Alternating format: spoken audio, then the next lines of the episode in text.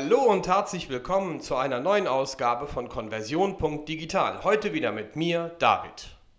Ja, und ohne Julian. Leider. Macht aber nichts. So, vielleicht ein kurzer Hinweis. Das ist heute die dritte Folge. In der ersten Folge haben wir uns kurz vorgestellt. In der zweiten Folge haben wir ein bisschen über das Thema AB-Testing und warum AB-Testing blind macht mit ein paar kleinen Tipps eingebaut. Heute geht es für euch um das Thema Gewohnheit. Gewohnheit. Ja, was könnte man dazu sagen? Und vor allen Dingen die ganz große Frage, was hat das jetzt mit Konversionsoptimierung und Online-Marketing zu tun? Ich sage euch sehr viel, denn hier geht es um diese generellen Themen wie Usability und User Experience. Ich habe euch dazu eine kleine Story mitgebracht, die äh, mir selbst jeden Tag, wenn man so möchte, tatsächlich passiert. Und ähm, ich werde sie euch berichten, denn es hat ziemlich viel auch mit meinen Themen privat zu tun. Und ähm, ich habe daraus auch Ideen schmieden können und Dinge erkannt, die ich online besser machen konnte für meine Kunden. Und deswegen möchte ich sie euch heute hier in diesem Podcast ein Stückchen mitgeben. Erlaubt mir, dass ich zitiere, erlaubt mir, dass ich euch eine Sache dazu berichte. Die Sache mit der Gewohnheit.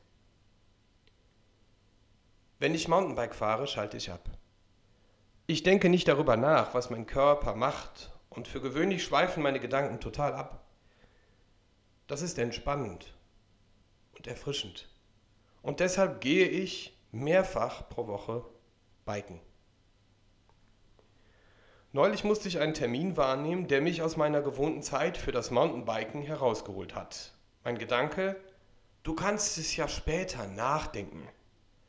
Doch diese Zeitverschiebung erzeugte bei mir eine seltsame Verhaltensweise.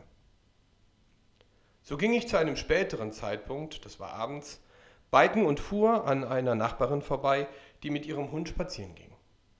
Ich grüßte sie höflich. Guten Morgen, und dann bemerkte ich meinen Irrtum und wollte dies korrigieren. Das Lächeln allerdings konnte sich unsere Nachbarin nicht verkneifen.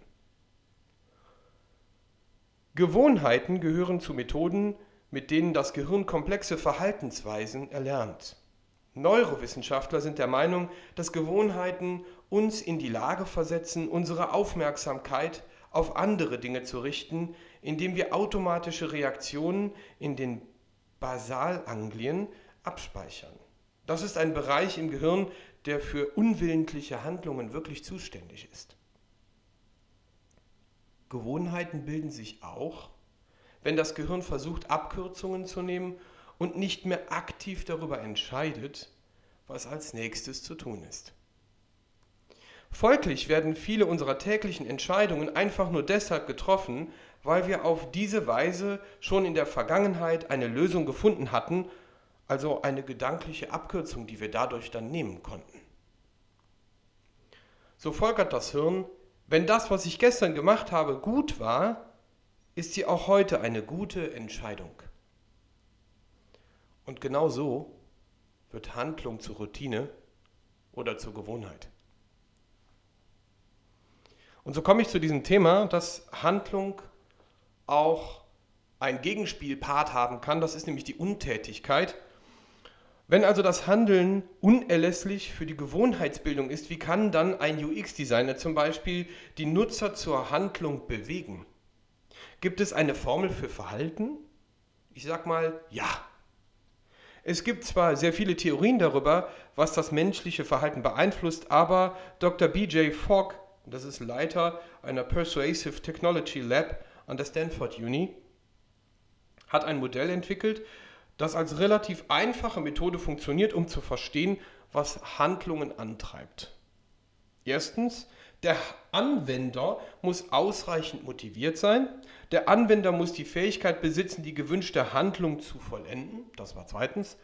Und er muss einen Auslöser haben, um die Handlung in Gang zu setzen.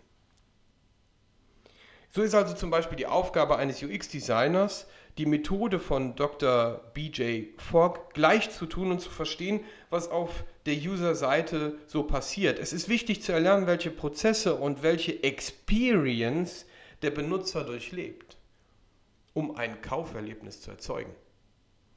So gesehen könnte man sagen, dass unsere Aufgabe auch bei Konversion digital ist, zu verstehen, welche Abkürzung das Gehirn tatsächlich gerade auf der Seite vornimmt und warum der Kauf oder der Lead durch eine ungewohnte UX überhaupt nicht zum Tragen kommt. Und da schließt sich der Kreis, dass wir Psychologie mit Analysewerkzeugen und auch tatsächlich mit Mouse-Tracking verbinden müssen, um zu verstehen, warum Benutzer auf der Seite so agieren, wie sie agieren. Das war sozusagen ein kleiner Exkurs einer Story, die mir passiert ist. Und ich hoffe, ihr hattet ein bisschen Spaß dabei und ich möchte euch damit antriggern, vielleicht zu überdenken, wie ihr eure Seiten tatsächlich besser oder anders gestalten könnt. Danke.